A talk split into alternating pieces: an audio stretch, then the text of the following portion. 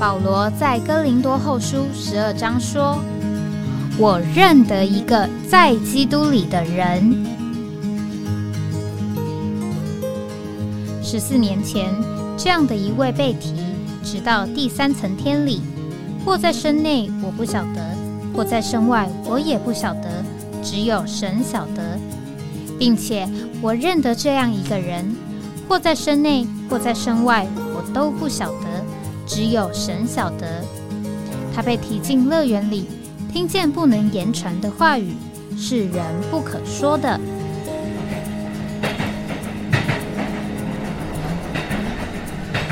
哎，我在哪里？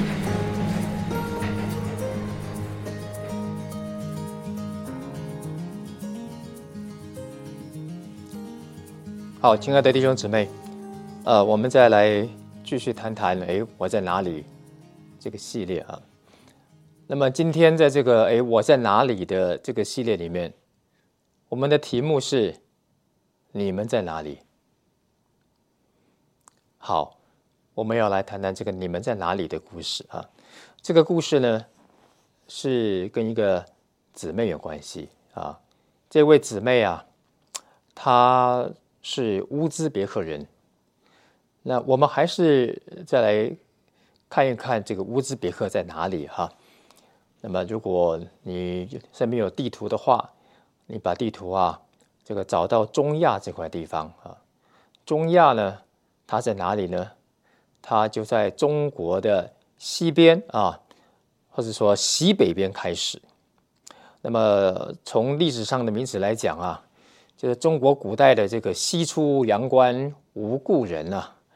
从长安呢一直走到甘肃那里去之后啊，就准备要出出关了啊。当然呢，那个出关之后啊，这个中亚还在要出关之之外，还要更西更北一点啊。那其实你只要找到一个地理名词叫做天山山脉啊，大概就会找到这块地方了啊。那么天山呢，它其实。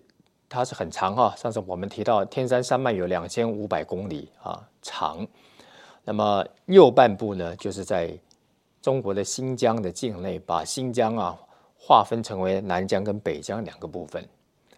那它的西半部呢，就完全就是吉尔吉斯这个国家的领域了，差不多就是那个整个国家的领域，就是天山的西半部。那么天山的西半部呢？再往西啊，往南走啊，就是帕米尔高原啊。帕米尔高原啊，帕米尔高原，我们以前曾经读过地理啊，说这是这个这个世界的屋脊的地方了。那么到了帕米尔高原，再往北，再往西走啊，那就会往西走，往西偏北一点，就会进到中亚大草原啊。中亚大草原，那这个国家，那么帕米尔高原本身这个。这块地，这个国家就是塔吉克斯坦啊，或者叫塔吉克。那么塔吉克呢，再往西走，往西走，往北走呢，出了帕米尔高原呢，就会到一片中亚大草原哈。这个中亚大草原呢，这个地方进来的地方就是乌兹别克。乌兹别克，那就是我们今天要讲的这个主人翁，这位姊妹所住的地方。好。那么这位姊妹呢，她叫做瓦莲蒂娜啊，俄文名字叫做 Valentina，Valentina 姊妹。好，怎么认识这位姊妹的呢？这个话说啊，我们在俄罗斯传福音开展的时候呢，啊，基本上呢是有啊三个单位啊在配搭的啊，一个呢。叫做雷马出版社，哈，他们是最早的，他们早在一九八零年代啊就开始弟兄们在为俄罗斯这块地呀的福音祷告。那当然是俄罗斯呢，就涵盖到整个当时苏联的这个前苏联境内，是说俄语世界的地方祷告啊的福音来祷告。那雷马出版社呢，他们呢就是把这个解开圣经的直诗书报啊翻译成俄文啊，翻译成俄文，然后呢。就用各种管道呢，把这些翻译好的俄文的书报，把它送进前苏联的境内，啊，送进去。然后呢，他们找到了一些啊，当时啊，苏联啊还没有那个解体之前呢，在苏联有一些的基督徒啊，解体之后呢，这些基督徒啊。很愿意为前苏联的境内做一些工作啊，所以呢就跟我们商量，跟这雷马出版社商量，于是呢由雷马来供应一些的呃俄语的属灵书报，由他们呢帮我们发送到前苏联的境内去，主要就是借着西伯利亚大铁道，从莫斯科一路往东送到啊哈尔滨北部的那个。弗拉基瓦斯托夫就是海参崴去啊。那么除了这条东西横贯的中这个西伯利亚大铁道之外，那么还有一些分支啊，分叉到南部去了啊。那么到南部呢，就分到分支到中亚去了。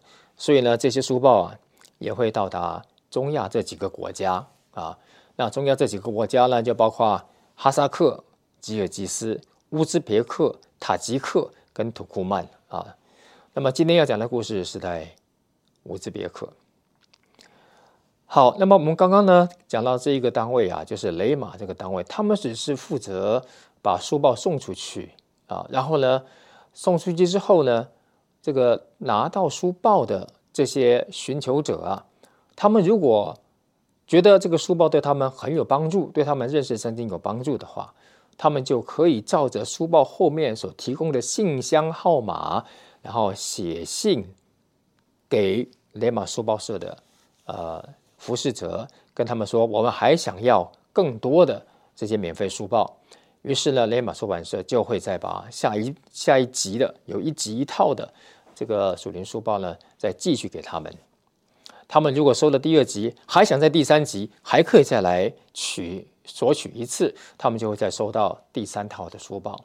那么就这样呢，这些翻译成俄文的。啊，属灵书报、直视的书报、解开圣经的书报，就这样一批一批的发送到啊啊，记得这些大铁路啊，西伯利亚大铁路往南的这个铁路呢，这个呃前苏联呢，这个这个无往不利、四通八达的铁路系统呢，就把神的福音传遍到这个曾经被无神论统治到七十年的这些这个区域里面来，其中有些书报。就往南送到了中亚这些地方来了。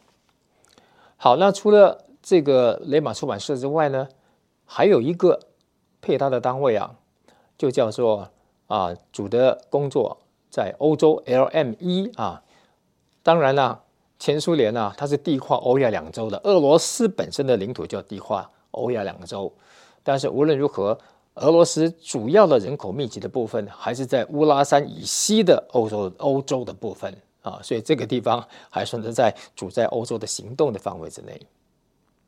好，那么 LME 呢是做什么呢？LME 啊，这个就是 Lords Moved to Europe，就是主在欧洲的行动呢，主要是啊拆解童工们啊，从世界各地到俄罗斯来，在这里住下来，在这里传福音，并且在这里呢，把这个福音呢传到各城市去。啊，就我们就是属于 LME 的啊，这个童工们了哈。啊，我们呢是来自台湾，那么与那些来自美国、来自英国、来自加拿大，后来还有来自韩国啊、来自菲律宾、来自各地的弟兄姊妹们在这里一同配搭，再加上在当地俄罗斯，后来。得救了啊！他们得救的时候也参加训练了，受成全之后，他们也愿意全时间服侍主了，也加入童工的行列了。那么也有说俄语的童工了。我们都在这个 LME 的这个啊，算是这样子的一个配搭里面啊。主要就是人，就是我们这些童工啊，我们呢就去拜访人，拜访人啊。然后呢，还有一位，还有一个部分呢，就是呃水流知识站。那么水流执事站呢，就是专门来运行这份新约执事的啊，李弟兄跟倪弟兄两位弟兄的执事啊，推广这个新约福音之事的这些书报呢啊，提供很多的书。那雷马的出版社啊，他们是专门就是运行一些比较简短的重要的书报，是免费发送给愿意来寻求啊书报的人啊。免费的，那 LSM 的这个水流知识站啊，那就是把所有的啊所有的书报啊都一直在翻译翻译翻译翻译成中啊俄文，然后呢就把它们成为可以购买得到的 available 的书报啊，让这个所有寻求的人可以购买而来阅读，好吧？那么所以呢，呃，这件事情就是这样发生了啊，就是在雷马啊的服饰的姊妹啊，他们常常呢就是把书报一集一集、一套一套的寄送出去给那些来寻来索取免费书报的人，然后呢，他们偶尔也会收到一些，啊啊，他们一直会收到。那些得到第一第一套的书的席的人，又要写进来要第二套的人，常常会收到这些书信。然后呢，这一些书信里面，偶尔会有一些人呢，会跟他们询问一些有关于圣经的问题，有关于属灵经历的问题。啊，好，那在这个呃雷马服饰的姊妹们呢，他们只负责接受这些。来索取书报的，然后呢，把书报啊就寄去给他们，他们呢不能负责解答这些属灵问题，但他们会把这些属灵问题，他们所收集到这些书的书信呢，然后交给我们这些啊会去到处去访问人的人的童工们，让我们来解决这个问题。好了，啊，这段呢，我先把这个啊这个背景啊跟大家讲一下。那么有一天就发生一件事了，就是呢。在雷马这个发送免费书报的服饰的其中一位姊妹呢，她收到了一封从乌兹别克寄来的信。那么这封信呢，按照往常呢，这个信里面呢，不只是来要书的，它里面呢是一个寻求交通的信，里面也提了一些问题。那姊妹啊，她觉得她没有办法处理这件信，这件啊这封信，她就把这封信转给了我，于是我手上就拿到了。这一封从乌兹别克寄来的一位寻求者的姊妹瓦莲蒂娜，瓦莲蒂娜姊妹的来信。好，信里面到底讲什么呢？我们休息一下，我们回来继续说。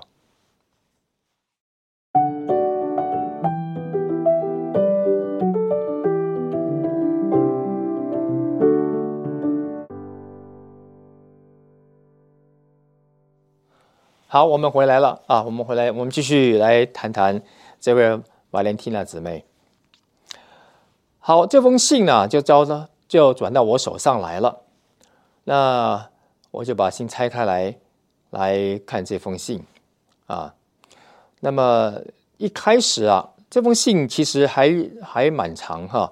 那么一开始他就呃表达感谢哈，他说我非常感谢你们这些。把这些书报寄给我的服侍者们啊，愿主祝福你们，你们的工作真是太有福了。愿主祝福你们，谢谢你们把这些书报寄来给我。这些书报解答了我多年来读圣经的许多的问题啊。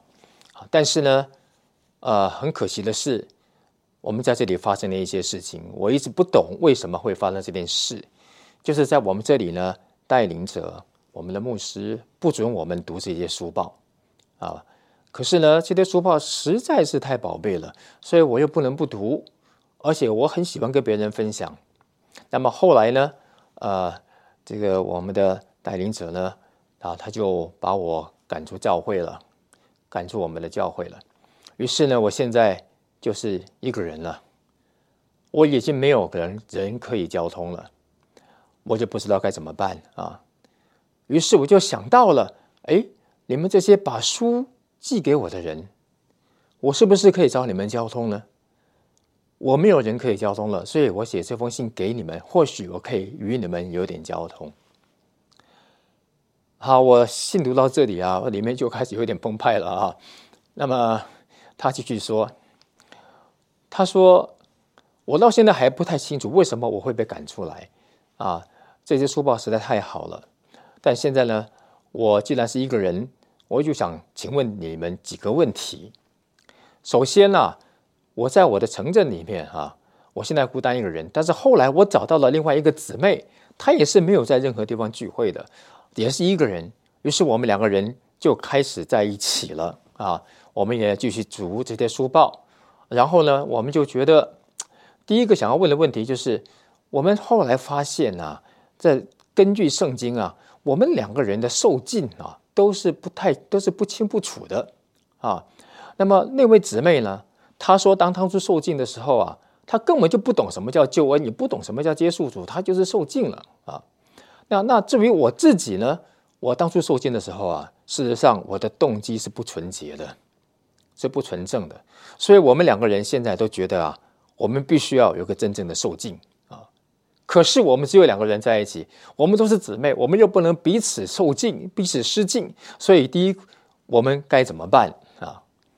好，这是他们所问的第一个问题。哎，我读到这里就好像眼前就看到一个在那个遥远的中亚大草原。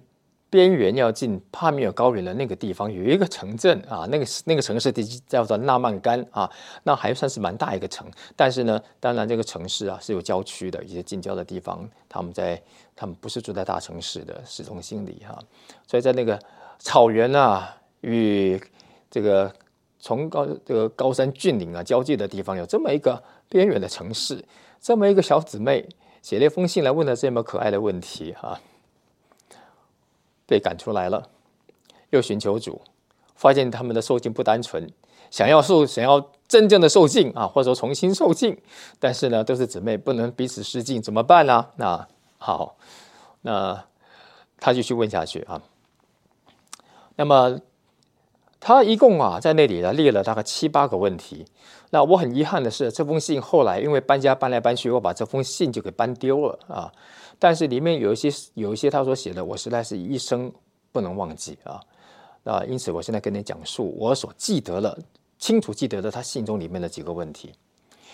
第一个问题问过了，那么接下来问题他就问说：“请问，是不是我们如果没有缴纳十分之一的十一奉献的话，我们就会失去救恩？”啊，哎，当你听到这个问题的时候，你有什么感觉？啊，我的感觉是他为什么会这样问呢？他为什么会这样问？其实道理很简单，就是有人这样告诉他。啊，那你要是不缴十一奉献，就会失去救恩吗？啊，当然不会啊！这个问题啊，太荒谬了哈！我是说，告诉他这件事的人太荒谬了。我们的救恩啊，绝对不会失去的啊！约翰福音十章二十八节啊。我们的救恩，我们必得永远的生命，而且永远永远不会再灭亡啊！那里是清清楚楚的写的了，不会再灭亡啊。那至于说你不缴十一奉献，你就会失去救恩啊，这个其实是完全不正确的。当然，这背后我们可以想象得到啊，呃，你要缴奉献啊。好，这是第二个问题。那么第三个、第四个问题啊，我现在印象不是很深刻了，不太清楚。那么接下来他就继续在写，在这封信上面写说：“你们的书报给我的书报里面说，我们呢要非常宝贝教会生活啊，只有教会生活是我们真正的避风港。那么离开教会生活都是风浪。”他说这一点我是非常非常的赞成。我们在教会里面才能找到平安啊！然后，可是我要请问你们，教会这件事是不是教会只存在历史的某一个时段里面？现在没有了。好，他的问题哦，再听一次，就是教会是不是只存在历史上的某一个时段？现在是没有的。好。那你们说我们要一直留在教会生活里面，我也很赞成，我也非常的希望这样做。但是，教会在哪里？教会在哪里啊？然后呢，在这个问题之后，他要问的另一个问题，他说：“你们在哪里？”你们在哪里？这就是我们今天这一则故事的主题。你们在哪里？哈！哎呀，我读到这里啊，我就忍不住我的泪水了。那你想啊，我们在那个地方传福音，把圣经的真理传到啊，我们所谓的地极哈。那对我们来讲，这是地极了。前苏联已经是铁幕所关下、所关闭的地方，完全不能传福音的。感谢主，现在我们的福音到达这个地方了。也没想到从俄罗斯会传到中亚这个地方来，群山峻岭啊，这个高耸入天的天山帕米尔高原啊，还有连接的一望无际的中亚大草原，在这个地方有人在那里寻求主，有人在那里读圣经，有人在那里渴慕看到教会，过教会生活。那。我们有一个经节哈，经文上面告诉我们说，教会啊是真理的柱石和根基啊，教会是真理的柱石和根基。那么以前我读这一节的时候啊，虽然我读的是教会是真理的柱石和根基，但是呢，我事实上脑筋里面所领会的啊，是反过来是。真理是教会的注释和根基，也就是说，我虽然读的是教会是真理的注释和根基啊，但是我想的是说，教会要在地上能够站立得住啊，就必须要有正确的、正确的真理。如果没有真理在这里拖住教会的话，这个教会它是站不住的，会垮的，会会会倾斜的啊。所以呢，虽然我读的是教会是真理的注释和根基，但我的领会就是真理是教会的注释和根基。不知道你们读经是不是这个样子啊？好，那到底怎么回事呢？后来我读到恢复本圣经注解在讲，才讲得清楚啊，我才懂了。原来不是不是，这里保罗在讲的不是说啊，真理是教会的注释和根基，而是反过来啊，教会应该是真理的注释和根基的。也就是说，真理是在这个世界上存在的。但是这个真理它不是道理啊，truth 不是一个 doctrine，只是一个道理摆在那个地方，它是一个实际。那既然是一个实际的话，啊，真理这个字在希腊文那个 aletheia，它本身就是真理，也就是实际的意思。它是实际的话，就必须在地上是一个可以实现的东西。因此呢，当我们读到教有关教会的真理啊，这些所有的。在圣经里面所提到的，啊，在教会里面，我们如何享受基督啊？如何在这里呢？享受这个永远不会失去的救恩？如何我们享受这个法理的救赎，而且还有生机的拯救？基督如何成为我们里面，在我们里面做我们的生命？复活的基督在我们里面，时时把他自己的生命分赐到我们全人里面来。那么这些都不应该只是外面的道理。它应该是实际在地上的。可是我们亲爱的姊妹啊，他虽然啊从执事的书报里面读到了，哎呀，真是这个样子，他完全赞同。是的，真理在地上应该是一个实际，而教会呢，就是这个实际在地上的彰显。因此呢，教会作为这个真理的彰显呢，它就应该是真理的注释和根基啊。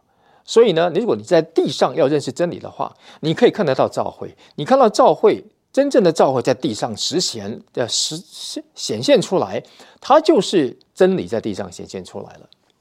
啊，好，可是呢，在他所住的地方啊，他抬起头来一看，他却看不到，他却看不到有这样的真的呃注视和根基，因为在那里人教导他，你要是。没有十一奉献的话，你会失去你的救恩的。所以你要好好的奉献，这不是真理啊！教会不应该里面有这样的教导啊啊！再加上许许多多的啊这些其他的，他在书报上，在恢复本圣经上所读到的真理，他抬头看教会，他所在的地方是没有的。所以呢，一面呢，他就起了，虽然是起了羡慕，羡慕这样子的教会生活，但他又看不到实际，所以他问我们说：“教会是不是只存在某一个时代，不是我们现在这个时代有的？”他又问说：“教会在哪里？”然后他问我们说：“你们在哪里？好，大家记得我们这题的主题哈，就是你们在哪里？好，我们先缓一缓，大家想一想，我们等一下再回来啊，看下面的啊发生什么事。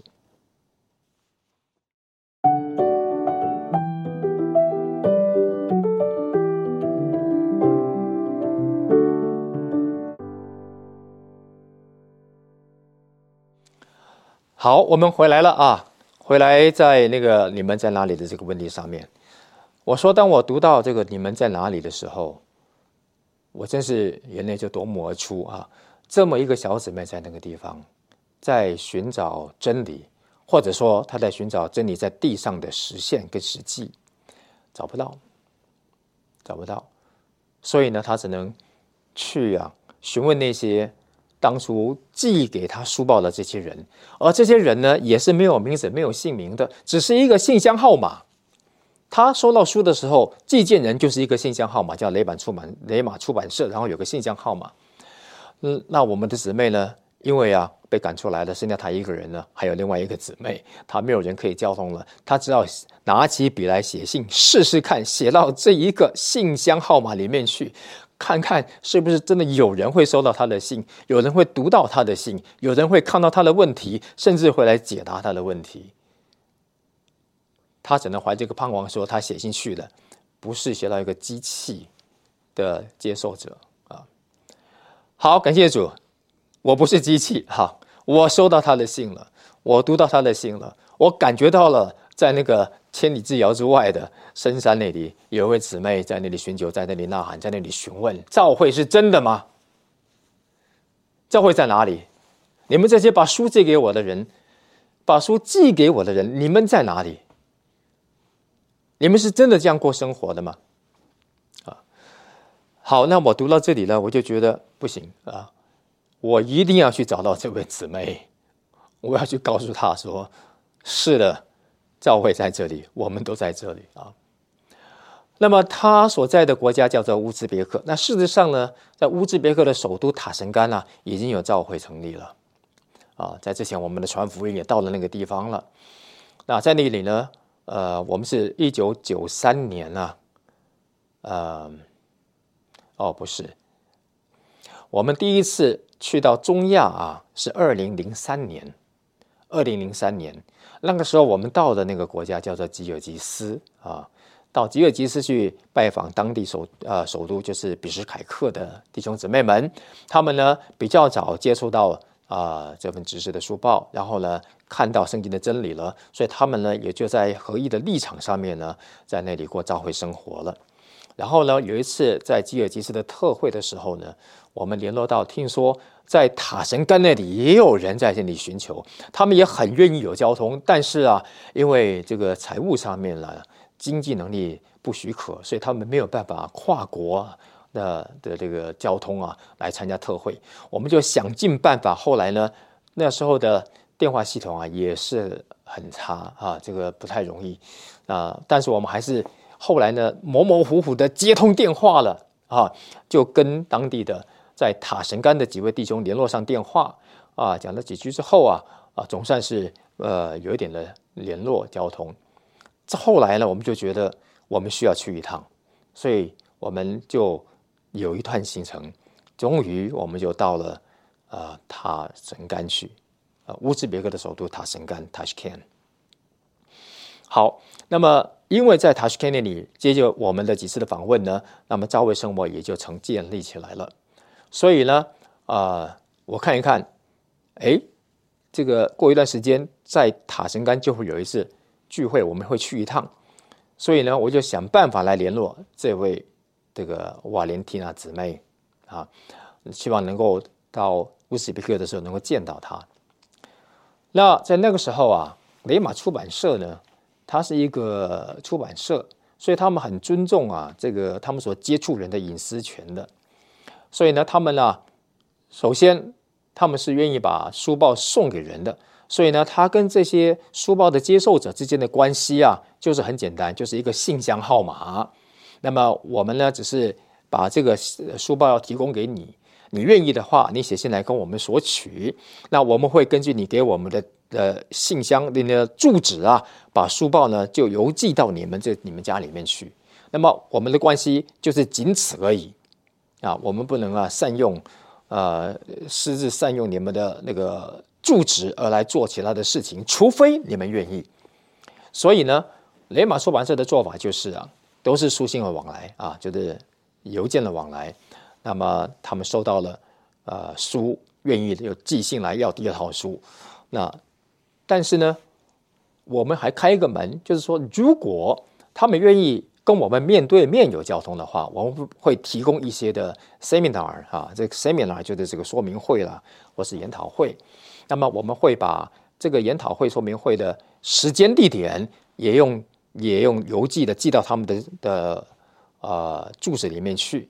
然后呢，告诉他们有这么一件事，如果你们愿意的话，你们可以在这个时间的这个地方来找到我们，啊，我们不会登门去拜访，去打扰他们的隐私权。那么好，那么现在呢，我要如何来联络这一位瓦莲蒂娜姊妹呢？只有一个住址，所以呢，啊，尽快就是只能打电报给她了，因为前苏联刚瓦解之后啊，那么很多事情。都是非常的没有那么上轨道的啊，所以跨国的信件不知道什么时候才会寄到啊，寄得到寄不到也不晓得，所以呢，我们就用电报，用电报啊，因为有住址就可以打电报啊，我就打电报给他，告诉他我们在塔什干呢其实是有召会的，召会在塔什干有的，所以你可以跟他们联络，然后呢，我也把在塔什干召会的弟兄的电话号码给他，请他联络。后来呢，透过这个塔森干的弟兄呢，我就知道啊，他们联络上了，他们联络上了，然后也把下一次在塔森干聚会的时间告诉这个姊妹，我说我会去那里，我希望我也能见到你啊。于是呢，我们就往塔什干去了。那那一天呢，是个主日，主日聚会的时候，那时候我们到的时间呢，刚好是主日早上啊。那么我们到塔什干呢，从机场赶到这个弟兄的家里面呢，他们已经开始聚会了啊。那我就进到他们的房间家家里面去，是在这位弟兄的家里面聚会啊。那么人不多啊，人不多，大概那时候大概二十个人出头啊。好，呃，我就坐下来聚会，眼睛开始在寻找看看这个这里有没有。一位我以前没见过的姊妹啊，那当然我也问了，呃，这个负责弟兄说，哎，那位瓦莲提娜姊妹来了吗？弟兄跟我说她来了，她就在聚会里。好，于是我就仿佛看到一位面容不太熟悉的姊妹，我想她应该就是这位瓦莲提娜姊妹了。好，再休息一下吧，我们等下回来。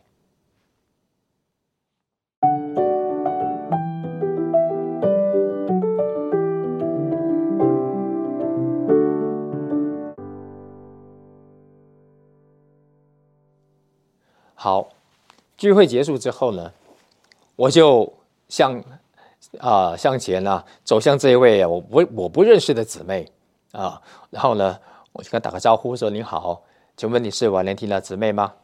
她看了我笑一笑，点点头啊。我看前面这位姊妹啊，哎呀，这个实在是看不出她的年龄来，因为她脸上的那个风霜哈。她衣服衣着非常的朴实啊，那脸上布满那种风霜，让你感觉他应该是这个体态啊，就是这个那年龄啊，你是看不出来啊。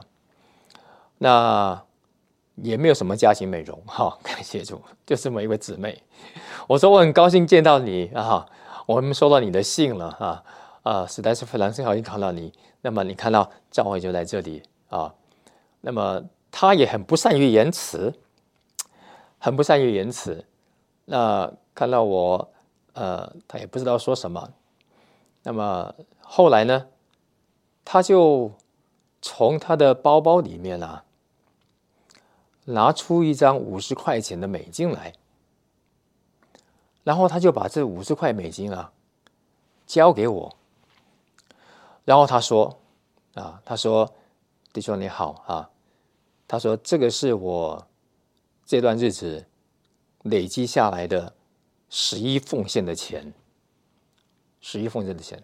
他说：“我现在没有平安交给任何一个牧师啊，我要把这个五十块钱交给你。”我一听，哎呀，这是怎么一个故事啊？哈，他他把这个他的十一奉献的钱交给我了，呃，他信托我啊。可是他话没讲完啊，他就继续说。然后他从他的背包里面拿出另外一张纸张来啊，一张单子来。我一看，它是一个上面呢，呃，记得一些事、记得一些东西的单子啊。我还没仔细看，他就跟我说：“这五十块钱，七五十块美金啊。”我讲一下，那个时候啊，乌兹别克啊，经济是非常非常差的，非常差。大部分的人呢，都是找不到工作，找到工作做了之后啊，也拿不到薪水啊。那么，他们呢？当时乌兹别克这个国家，他们的钞票的最大的面额啊，就相当于一块美金，是钞票的最大面额了啊，叫做一千 sum，一千 sum，一千 sum 其实就大概是一块美金而已，是最大面额了。所以你要这，你就可以想象得到，到街上去，你要去。啊，消费的话，你要带一大叠钱呐，你才能够买一买到衣服啊，买到什么东西，吃一顿吃一顿啊，餐厅的的啊午餐或晚餐。他拿出一张五十块钱的美金给我，他说他这是他的十一奉献的累积，他没有平安交给任何人，要交给我。可是他又给我另外一张单子，这张单子是什么呢？他说：“弟兄，这张单子啊，就是你们。”是那个执事站所出版的这些的属灵书报，我知道在莫斯科有这样子的执事站，可以买到这些书，请你用这五十块美金去帮我买下面这些书来。哈，他把单子交给我，我一看，哇，下面抄了一堆这个属灵书报的书名，然后他说我要在我家设一个图书馆，让。愿意来读书的人都来这里读，啊！哎呀，我拿到这五十块美金啊，跟那张书单啊，好像拿到那个比黄金更贵重的东西一样啊！这个这位姊妹啊，把她的这个积蓄啊，要来买真正的宝贝了。我们交谈不多啊，大概就谈这么多话哈，谈这么多话。他真是一个不善言辞的人啊。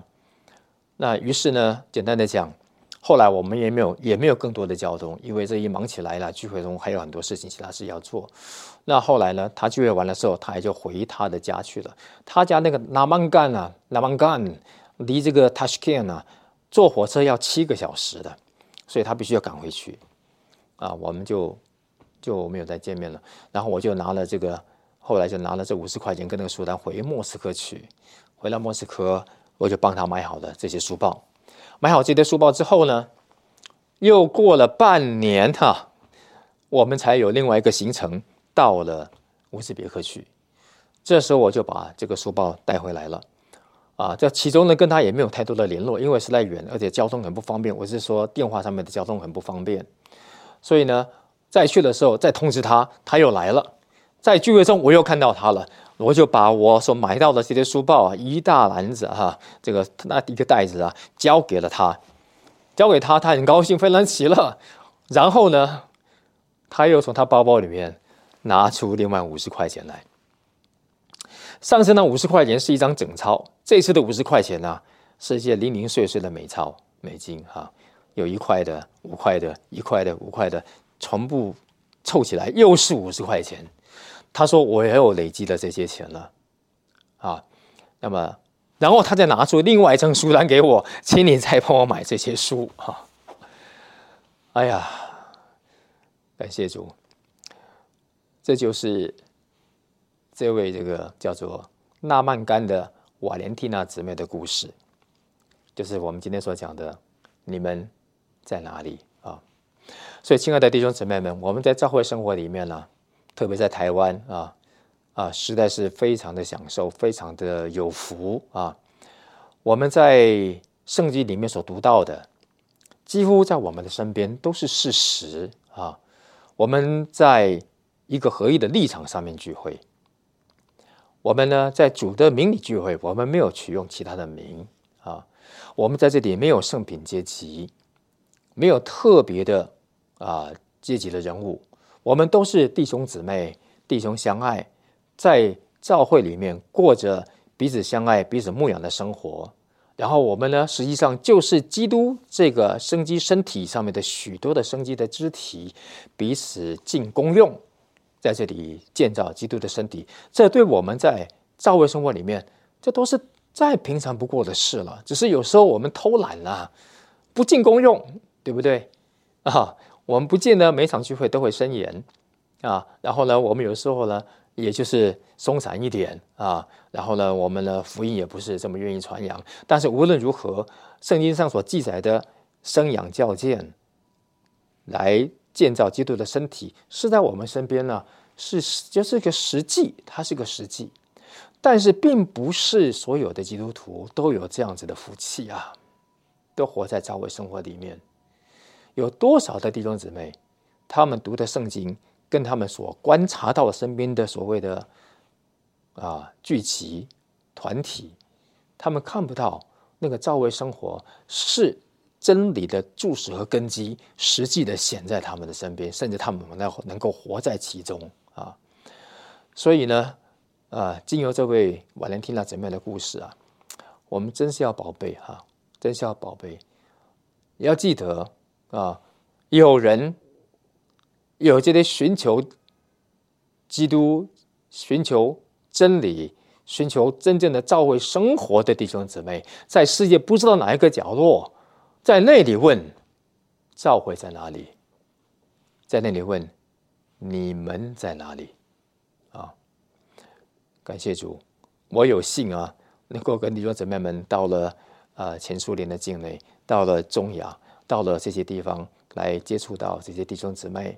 借着这份知识的帮助，把他们带到真正的教会生活里面来啊！所以感谢主，愿主祝福你们啊！这我当初去的时候啊，我是超龄去的啊！我们这一我们这一群人呢，从台湾啊到苏联到前苏联去传福音的第一批去的啊，我是我们那二十个人当中，我是唯一超过三十岁的啊，超过三十岁了，记得是不合格破格去的那。一转眼三十年过去了啊！